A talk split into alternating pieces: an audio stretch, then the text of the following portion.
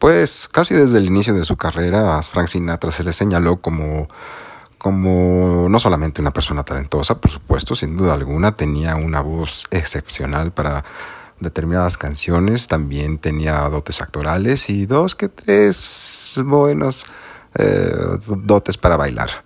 Y según algunas testigas, también una cosa espectacular. Pero ese no es el tema, brazo de bebé. Ese no es el tema. El tema es que de acuerdo a lo que publicó el hijo de Pablo Escobar, el ultra reconocido eh, zar de las drogas, de la, del narcotráfico en América y el mundo, Pablo, su hijo, el hijo de Pablo Escobar, quien ahora se hace llamar Sebastián Marroquín, escribió un libro que se llama eh, Pablo Escobar, mi padre, así, muy bonito. Eh, nos tocó entrevistarlo en alguna ocasión y yo habiendo leído el libro le pregunté sobre este párrafo en particular porque ahí mismo revela que eh, Frank Sinatra era el contacto de Pablo Escobar en los Estados Unidos y Frank Sinatra era mejor eh, distribuyendo droga que cantando, así que debió ser una cosa excepcional.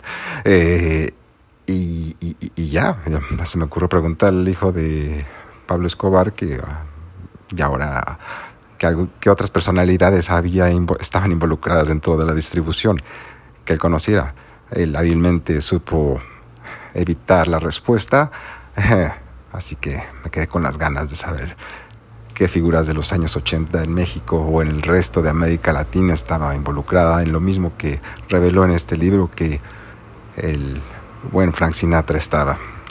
Y bueno, él como sabrán, o si no, se los digo ahora, murió en 1998 y pues no, nunca fue señalado por nadie por haber cometido ningún tipo de trabajo o aportado alguna especie de ayuda a el terrible, bondadoso, brutal, alabado y odiado Pablo Escobar.